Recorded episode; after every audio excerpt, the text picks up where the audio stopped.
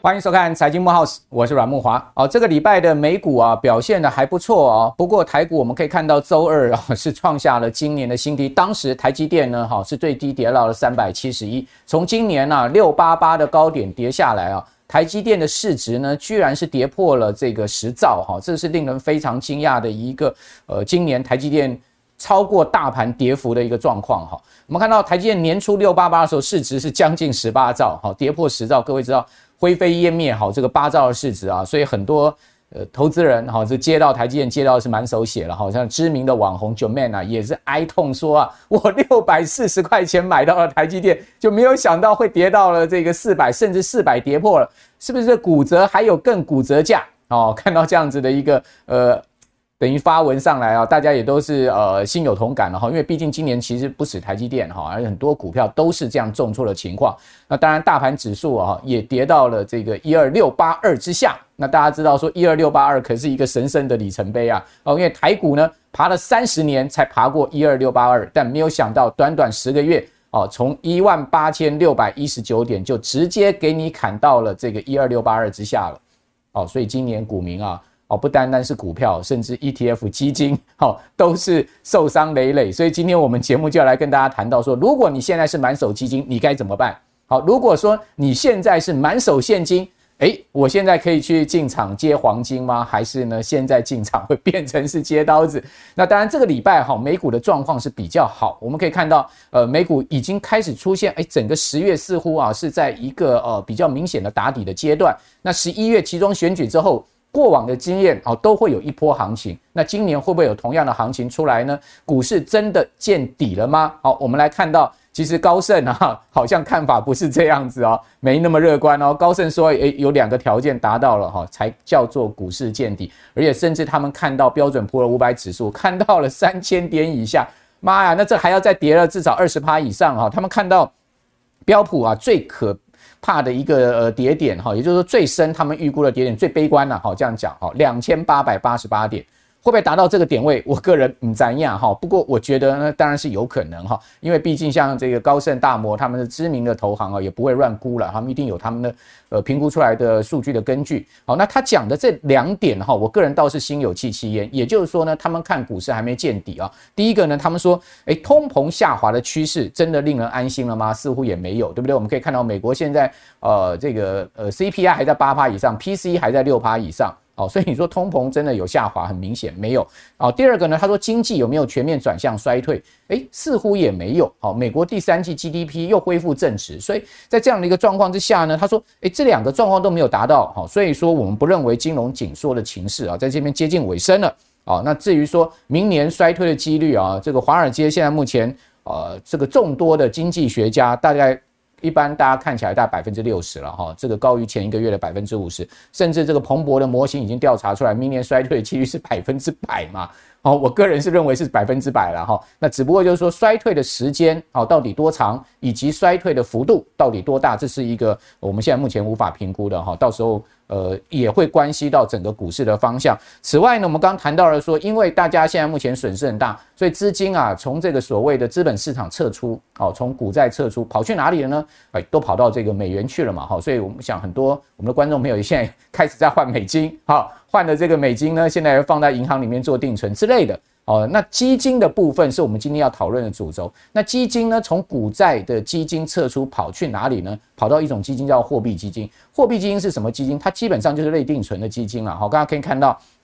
哦，这个根据啊，这个美国投资公司协会的数据啊，二零二二年到呃最近啊，就是年初到现在，目前有一千四百亿的美金这么大一笔资金啊，流入这所谓的货币市场基金，哦，就 money market 的这种呃放里面去哈。他说呢，在连续十周获得这个新的资金挹注之后呢，这些基金的规模已经达到一点五五兆美金了，这是一个很庞大的规模。也就是说，这些钱全部 parking 在这种所谓的。呃，无风险的报酬上面，那这个无风险的报酬到底好不好？以前呢、啊，哦，美美国是这个零利率的时候呢，大概它也利率也是低于一趴了，哦，基本上没有什么利息的哈。但现在目前我们可以看到它的利率也上来了，它利率从这个年初的零点零二，哦，百分之零点零二，几乎是零息啊，攀升到现在已经到百分之二点七七。那你想看，你一年有将近三趴的报酬，相对你可能放在股票基金、债券基金，一年赔个二三十趴。哪一个比较好？那当然我就撤到这种货币基金上面去了。那美股的这个公司市值啊，已经蒸发了十五兆美金之多，这是很可怕的一个蒸发数字。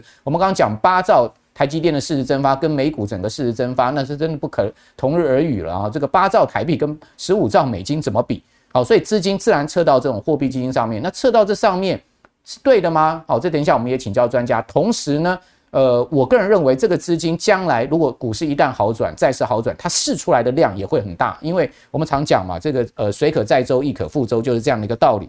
哦，不过台湾的投资人倒是还蛮勇的啦哈，我觉得不管 ETF 的这个受益人数，或是说呢，呃台股基金的这个受益人数啊，其实你可以看到，并没有明显减少哈。那我们我们呃找这个资料哈，是投信投顾公会的资料，各位可以看到。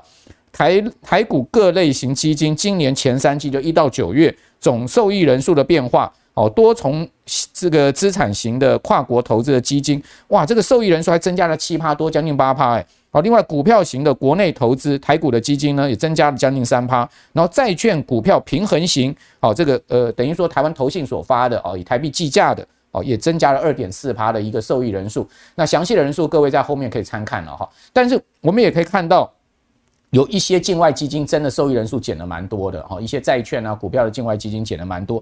那为什么这个台湾投资人对台股的呃基金特别有兴趣呢？哈，特别有信心呢？哈，这也是我们今天要谈的呃这个众多话题了哈。那今天呢，当然就是要完全帮各位检视这个 mutual fund 哈，检视基金啊，因为这几年来大家都说啊 ETF 啦要怎么样了，股票怎么样了，好，好像忽略了哈这个基金。事实上，基金啊。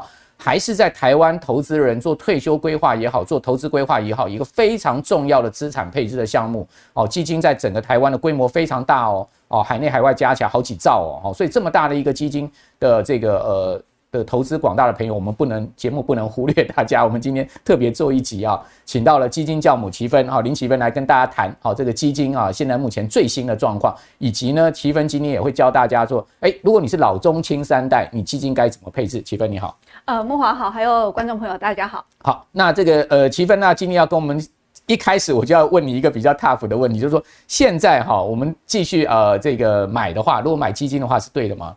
呃，看你怎么买哦。如果说现阶段你认为说，哎，已经跌这么深了哦，我赶快就要进去这个。压这个，我觉得有反弹机会了。那我觉得就是说，你可能太早了，好，太乐观了一点。是。那如果说你是一个定时定额的投资人，我倒是要告诉你说，哎，现在是一个绝佳时机，OK，一个最好的时机。OK，好，所以定时定额 OK，但是单笔还不宜就对了。所以你的看法大概也跟高盛那个看法类似，对不对？没有错。哎，那你你觉得这个呃单笔要看到什么样的状况下，你觉得大家才可以安心进场呢？单笔的话呢，哦，真的就是要到说哀哀鸿遍野吧。就是我们其实有这么多年经验，我们也知道，就是说到所有的人，好像现在刚刚你说了啊，很多。扣款人数还在增加，对，对，对，对不对？大家还是很有信心，觉得应该往下跌，应该持续买。对对对，前三名还在增加。对对对，当你等到你看到说所有的人都已经死心了，那就可能差不多了。哦，所以现在气氛还没到最悲观，就对了。好好好，也就是说，这个哎，九妹呢哈，你注意哈，这个台积电骨折还有更骨折价之外，可能还有再骨折价哦，你心里要点准备。好，那呃，定时定额为什么呢？我看到好像。呃，定时定额，你有带来一个资料告诉我们大家，其实它是一个纪律投资，这个地方其实不用太担心，对不对？对，好，我给大家看一个数据哈，就是说现在的话，我我特别去拿这个二零零七年十月哈到二零零九年。二零一零年十月，哦，就是三年时间的一个数据，给大家来做一个参考。就那个呃，上一次金融风暴大跌的那时候。好，二零零七年十月什么概念？就是上一波的股市最高点。是。好，然后之后是不是遇到一个金融海啸？对。所以这个是暴跌，对不对？然后暴跌完了以后，是不是再反弹？所以它总共的时间是历经三年。三年。好，好，那如果说我是一个投资人，我进来做这一笔投资的话，我历经三年的时间，哈，从这里到这里，哈。三年，你只是解套啦，你没有赚钱了。哦，好，但是如果你是一个定时定额的投资人，持续买，持续买，你知道吗？你在最深的过程，你会发发生什么事？负四十趴哦，负四十趴，那比现在还惨。对对对，然后呢？但是你要持续买买买买，三年之后，你是挣二十二趴出场。嗯嗯嗯嗯嗯。哦，所以我的意思是说。以现在来讲，我们好像跌了一段，但是跌到底了没？不知道。对，好，那但所以你只能定时定额慢慢买啊，嗯、就是持续啊。那我们常说定时定额好处就怎样？下跌的时候，同样的钱买要更多嘛，对，对不对？所以这个时候可以让你摊平成本，降低成本。好，问题是它还要等到真正落底以后再反弹。好，所以你整个的时间，呃。三年好吗？Okay, 三年，所以 定时定额，我们至少要有一个三年的这种呃基准心态了哈。那三十六个月的这个扣款哈，事实上也也不算太长哈。对，那当然也不算短的时间。好，那以今年来讲，已经十个月的空头了嘛哈。所以说后面也许呢再走个两年的空头，呃，也也非常有可能啊。所以说刚刚前面也谈到都是说，如果各位是定时定额扣基金的话，其实你现在也不用停扣了哈，也不用减码。对，好，那但是呢。你要有一个比较长的这个呃所谓的子弹好的来源，就是扣款的来源哈。那比如说你的薪水的这个百分之二十之类的哈，你就继续扣。那三年的时间终究会让你翻身。我觉得也不用，就是说往下跌的时间现在已经走了十个月，但也许往下跌的时间是。二十四个月，但最后一段的话，它就已经开始反弹了。嗯、对，所以其实你整个所谓的微笑曲线可能就是三年哈。那但是已经走了三三分之一，至少至少哈，就是有三分之一。那我是觉得说，你只要有耐心。呃，持续投资的话，呃，最后都还是会有好结果的。没错，好，这个其实那一段时间我也有做定时定额的基金投资啊。我的经验是，其实我扣到第二十几个月的时候就翻正了，好，就是说，对，呃，也没有到三年，三年是赚了二十几趴哦。如果说你呃一直扣下去的话，经过零八年那次的金融风暴这么大的一个市场的跌幅啊，呃，最深的时候真的是跌到了这个百分之四十，甚至我有基金砍到了对半了哈。是，那上来其实到这个差不多。二零一九年的七月份的时候就已经翻成正报酬了，没有错。好，所以这个是呃一个定时定额。那问题就是说，大家现在很爱的台积电，你觉得台积电？我们刚刚讲讲这个网红九妹呢，哈，这个 六百四十块买的台积电有机会解套吗？我觉得有机会啊，但是就是要等待、啊。九妹听清楚了，来来来，听清楚。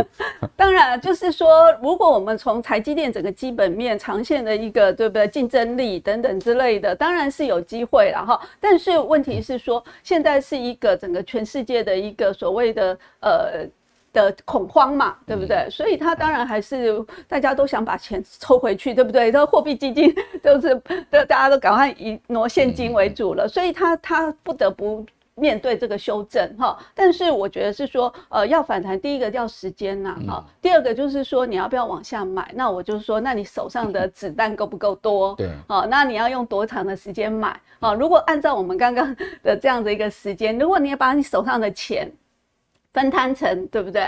这么长的时间慢慢买，这可以，然后所以可能是用零股慢慢慢慢累积比较合比较合适啦。九妹应该可以买整张的，他钱够多，钱多的话可以啊。知名网红吧，对不对？改变瑞 哈。刚刚娸雯讲说，呃，假设是呃两到三年的空头，你每个月买一张台积电嘛，对对不对？买一张，每个月买一张，那你就去算。假设说我每个月要买一张，我还要再买这个两年的时间哈。比如说呢，现在已经走了。呃，十个月的空头，后面还有大概差不多十四个月的空头的话，那你就还再买十四张，十四张你就算，如果台积电平均三百七十块钱的话，你大概要多少钱？这样去算，哦，那这样基本上这样慢慢买下去，也许哦，这个就等于说定时定额的一个效果了嘛，对不对？好，所以台积电啊，九妹可以。可以续报哈，同时呢可以加码哈，但是呢，呃，基本上你还是要有一个长期的打算哈，就是说如果再往下跌，你就分批再继续加码。那当然，呃，这种情况也适用于那个呃有零股的台积电的朋友了哈，因为我们现在台积电股东数一百四十几万哦，台股 Number One，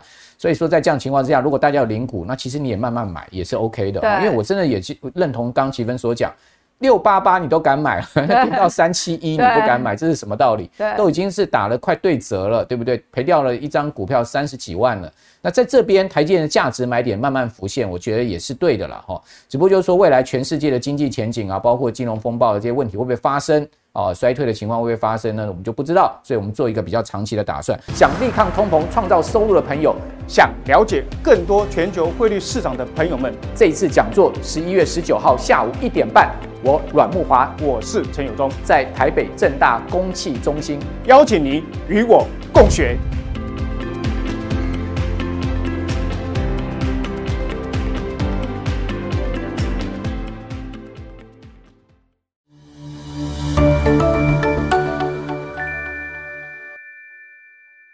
另外，我们刚刚谈到了，就是说在这张表上面哈，大家可以看到，就是说在整个呃基金的受益人数上面增加最多的哈，将近八趴的叫做多重资产跨国投资的共同基金。这边要请教七分，这个是一个什么概念的基金？对，所谓多重资产的话，原则上它也是算是平衡型基金的一种。好，就是说过去我们认为所谓平衡型基金，就是它会去买股票，也会去买债券，然后这两种的资产去做一个配置。但进到所谓的多重资产的话，它投资范围又更广一些哦，它。股票、债券之外，他可能还会去投资商品、原物料。哦，哦，那他可能也会去投资一些其他固定收益的产品，类似像 REITs 这样子的一个东西、嗯、哦，或是去买一些特别股，好、哦，所以它就是更多元、更有点大杂烩，对对，但它汇在一起的时候，它可能风险相对低一点哦，对。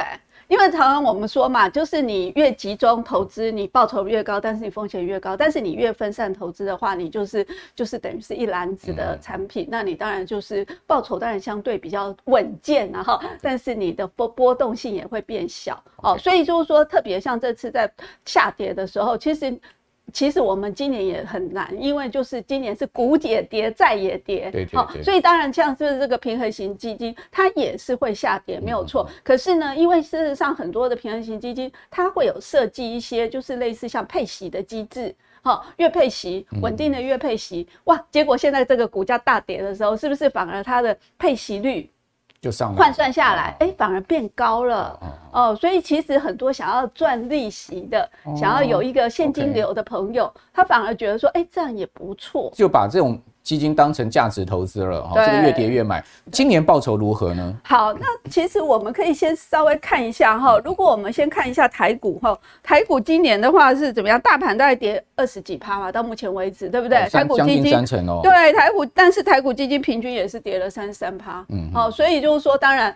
对，如果买台股的话，今年是还蛮痛的哈。但是呢，如果你是买这个平衡型基金的话，你来看，这是算是绩效比较好的前几档啦。好，那你会看到怎么样？它最近一年，哈，事实上它跌七趴，哦，最都要跌十二趴，七到十二趴，哎，跟那个我们那个台股基金跌三十几，是不是差很多，对不对？而且如果说你这个的话，你还是美元计价的，嗯嗯嗯，你还有会。美元的汇兑利益，哎，好，所以就是说，那以近期来看的话，其实当然它还是有波动啦，两趴到。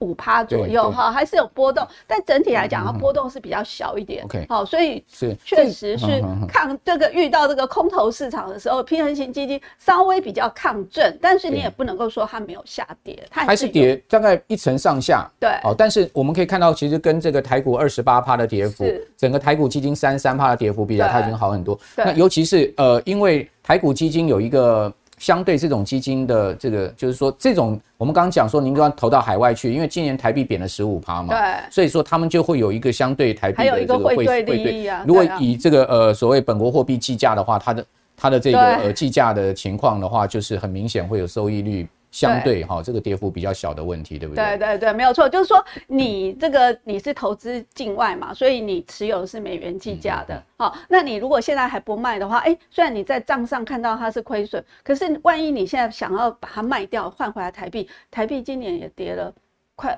十十几。它对不对？对，那那你这样汇兑算，反而你是赚钱的，你可能是有可能是赚钱的啦。那平衡基金可以抗震吗？是，所以我刚刚就说哈，就是说相对来讲，它应该是比较可以抗震，但是就是说这是一个全世界的一个算是。我觉得也算已经开始有系统性风险了，对不对？哦，那所以就是股债都跌，包括我们刚刚说，今年其实真的只有商品有涨，对不对？然后即使你是这个所谓的 REITs，其实也是跌。好，所以其实它还是有波动，然后那但是就是我刚刚说的嘛，因为它加了一个配息的功能在里面，哈，所以就很多人 感受到的是说，哎，可能我的 year。就所谓的殖利率，哈，这个反而是上升，所以有一些人是想要进进场去捡便宜。那我是觉得两个，就是说，如果你现在是空手的人，你现在想要去买平衡型基金，我觉得是说，其实整个市场风险还是存在，哦，所以你也不要太急。我其实我也是建议是定期定额分批买，就是那可能也是用一到两年以上的时间慢慢去布局，我觉得会比较稳一点。那如果说你先前已经有买了平衡型基金的人，你虽然会感觉到说，哎，现在好像其实你每个月，如果你已经买的人，你领息是一样的啦。你只是感觉到说，啊，好像好像换算起来比较高，但事实上你拿到的钱是一样，对不对？那 但是他你要去看那个净值的时候，你会哇，那么净值差那么多，跌跌那么深，对不对？所以我反而觉得是说，如果你是类似像那种你想要长期收息的人，你反而在这个时候，你可以在。分批去加码去买一点，OK，这个平衡型基金，因为你现在买它的价格是比较低，对不对？对，相对你的殖利率是比较高嘛，所以你反而现在就是，哎，我再多买一些，那是不是我先前假设我先前成本买在这里，那你现在相对再买一些，你有可能把你长期成本再降低。好，那这也就是一个呃所谓定期定额的观念，对，平均成本。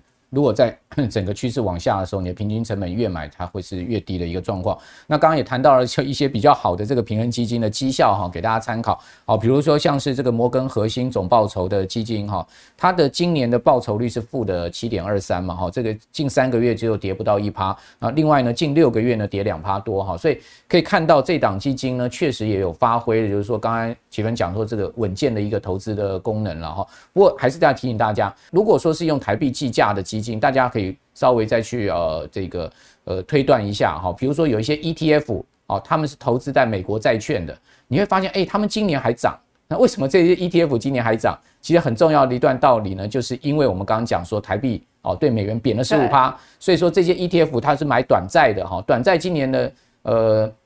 价格跌幅比较小哈，大概差不多全年的跌幅都在一成以内。那美国短债一成以内呢，换算这个台币升呃贬了十五趴之后呢，诶，你就会有一个呃个位数的正报酬，就会是这样的一个情况哈，所以。呃，这样的一个呃情况呢，我们就可以从 ETF 以台币计价的可以发现哈。如果说呢基金它是以元币计价，就美元计价的话，那应该就不会有这个问题。那接下来就要请教呃奇芬了，就是说台股的基金啊，现在目前我们可以看到今年的绩效真的是压压乌了哈。那这个台股的股票型基金，好，你觉得我们应该怎么选哈？我们可以看到呃这边有一个排名哈，这个排名是根据 C Money 的统计到九月三十号，也就是说今年前三季。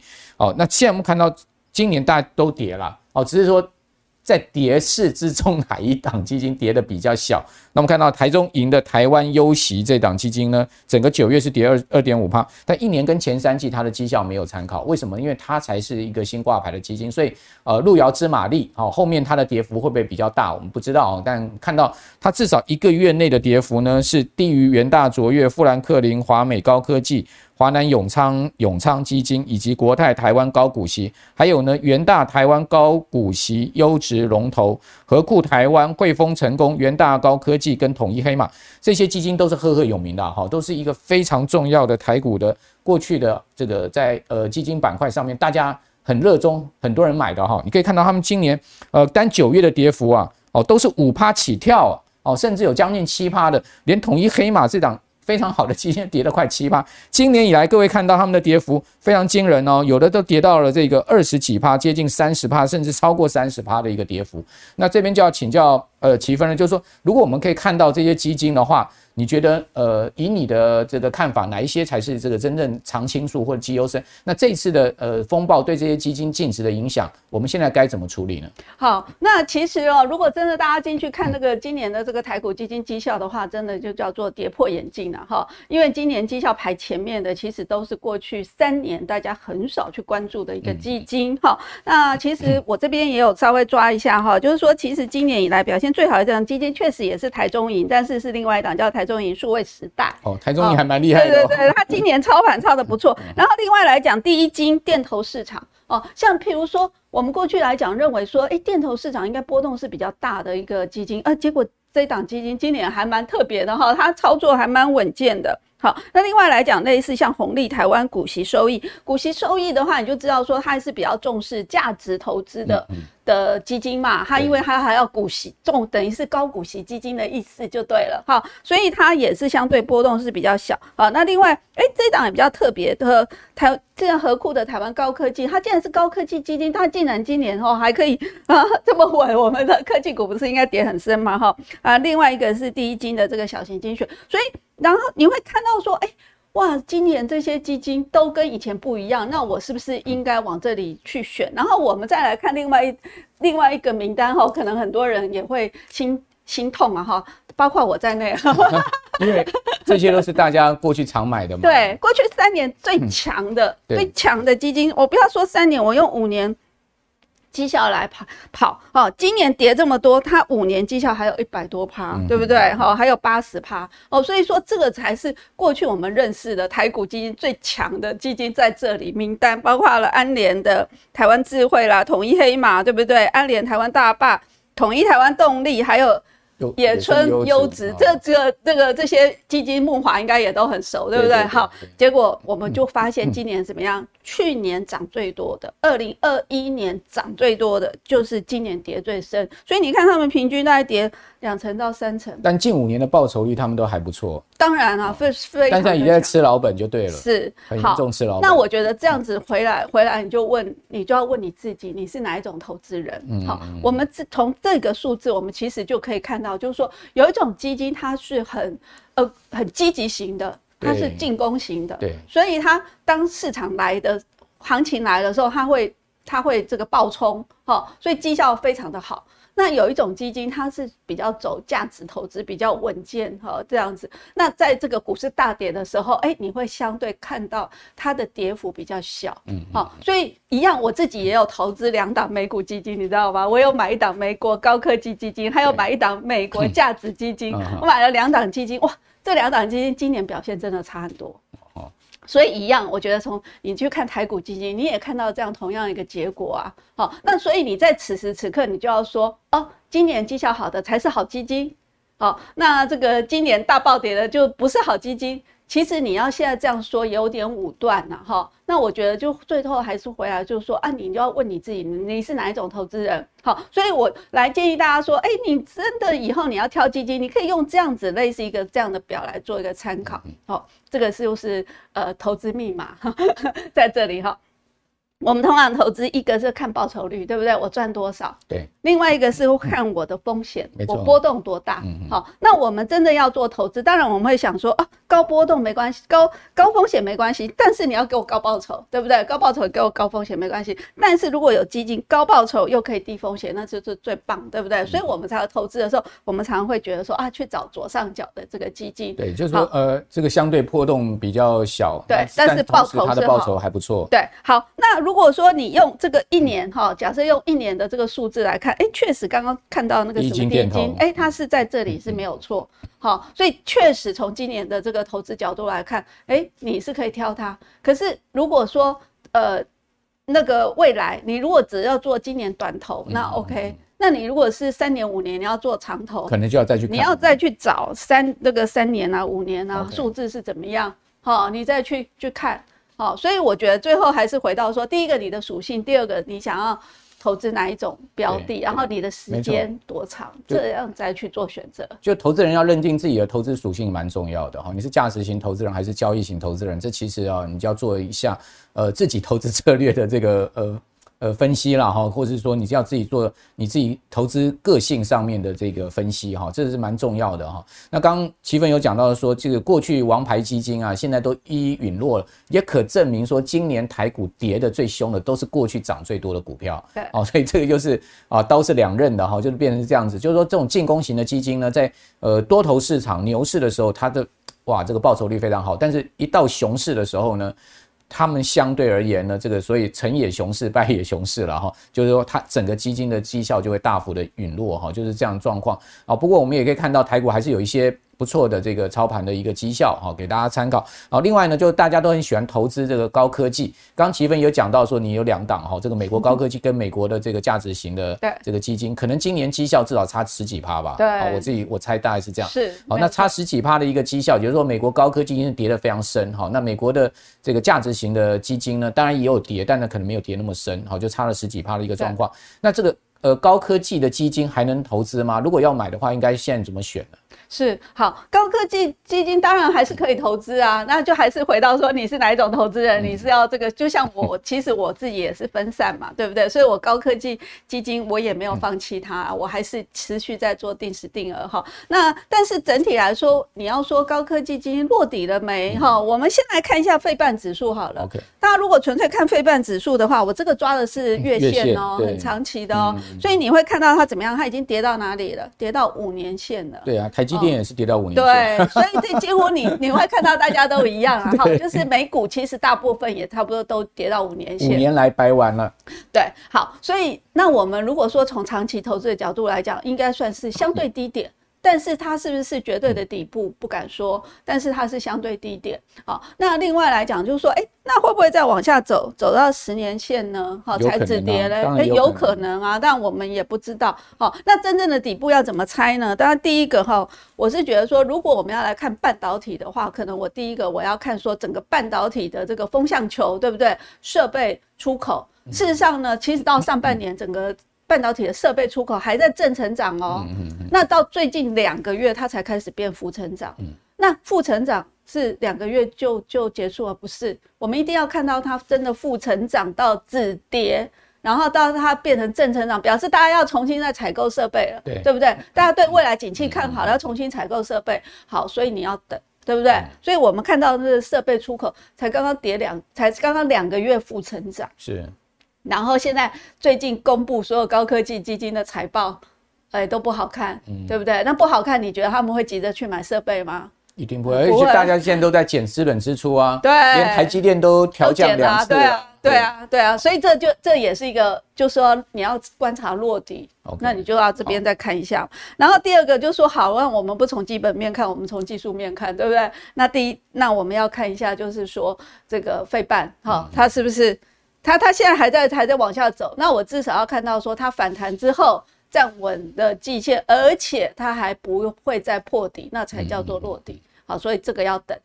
第三个我特别提说要看台积电，哦，为什么要看台积电？因为不只看费半，还要再看台积电，因为台积电这次又受到一个冲一个影响，叫做两岸风险，对不对？对。这个很难评估了啦。对，这个很难评估，但是就是说，两岸风险就变成说，哎，现在美国对中国是高阶制程的一个管制嘛，对不对？然后，所以高阶的这个产品，所以台积电才受也受伤了嘛。那你要等到说，哎，台积电也落底了，那你就知道说这个风险又。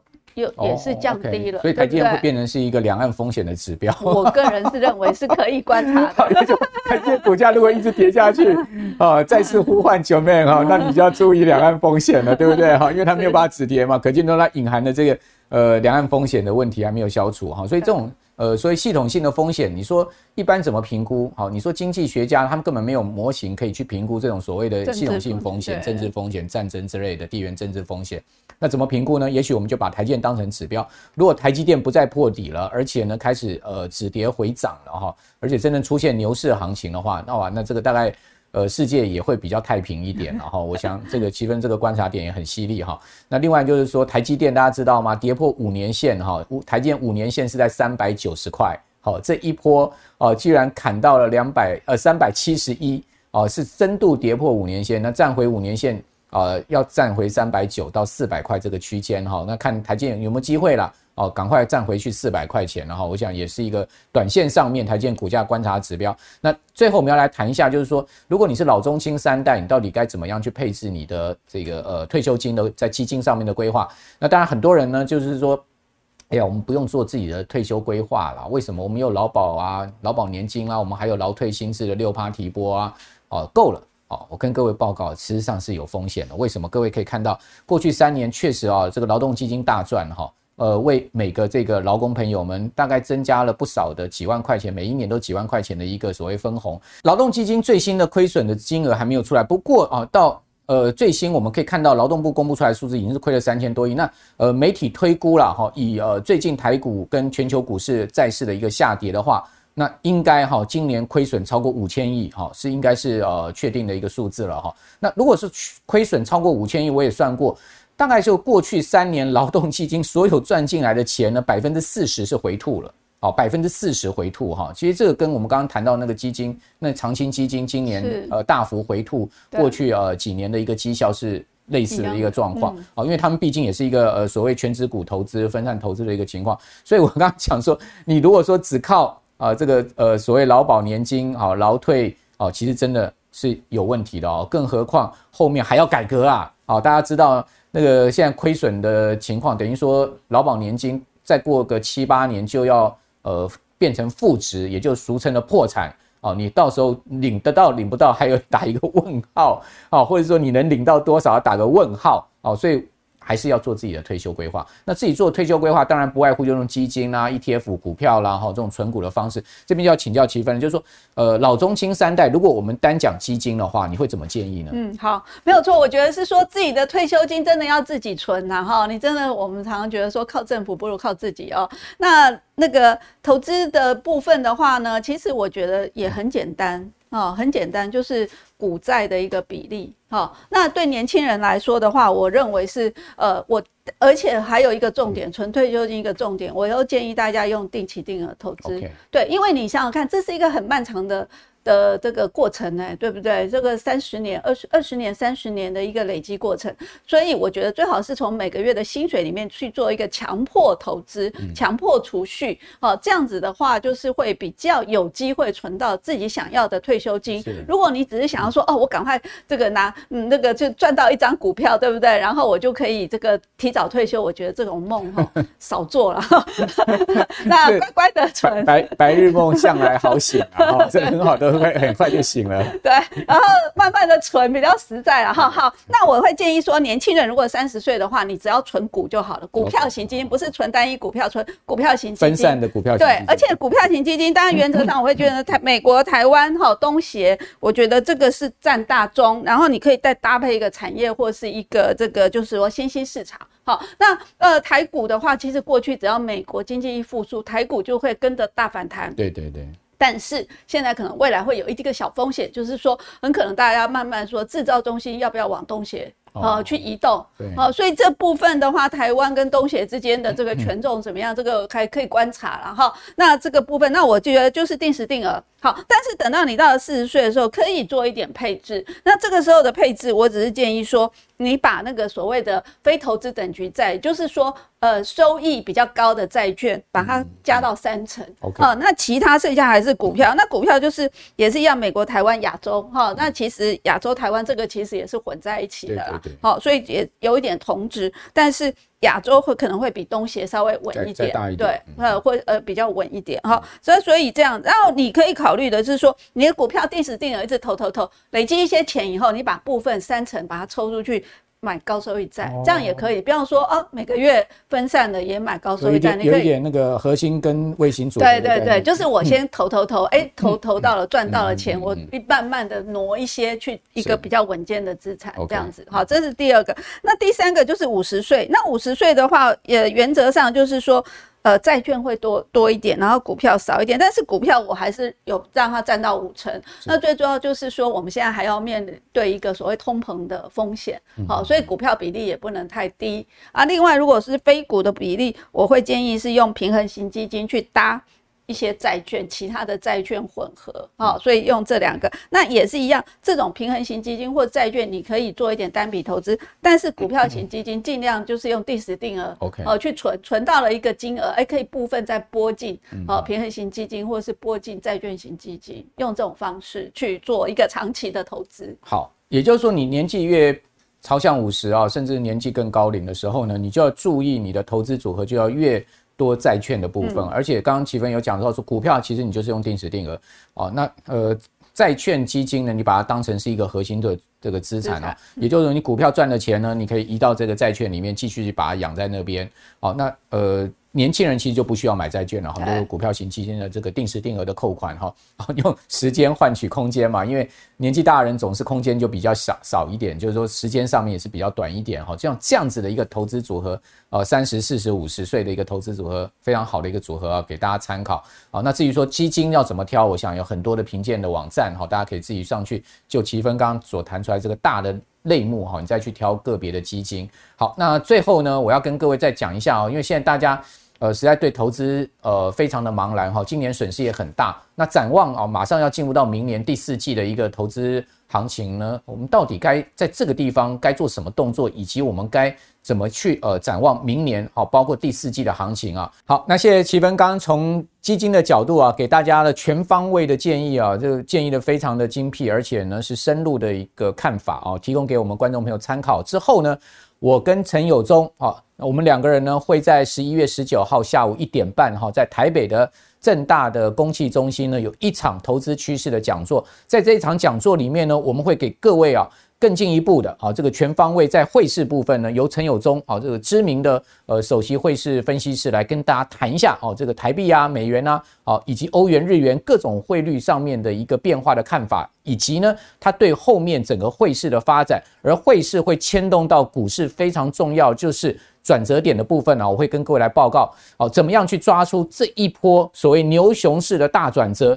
我相信啊，这个转折如果各位抓到了。好，你过去呃后面的这个之前的亏损呢，就有机会啊把它米平过来，甚至啊你之后呢抓到大牛市啊，哦你的财富是呃可以很明显而且快速的呃往上增值的哈，所以说转折点非常重要，怎么样抓转折点会告诉大家，所以在这一场讲座上面呢，有这个总体经济的分析，有汇市的分析，有股市转折点的一个抓法啊，以及呢啊整体在产业面上面，我也会提供大家一些我对于明年展望的看法，好那。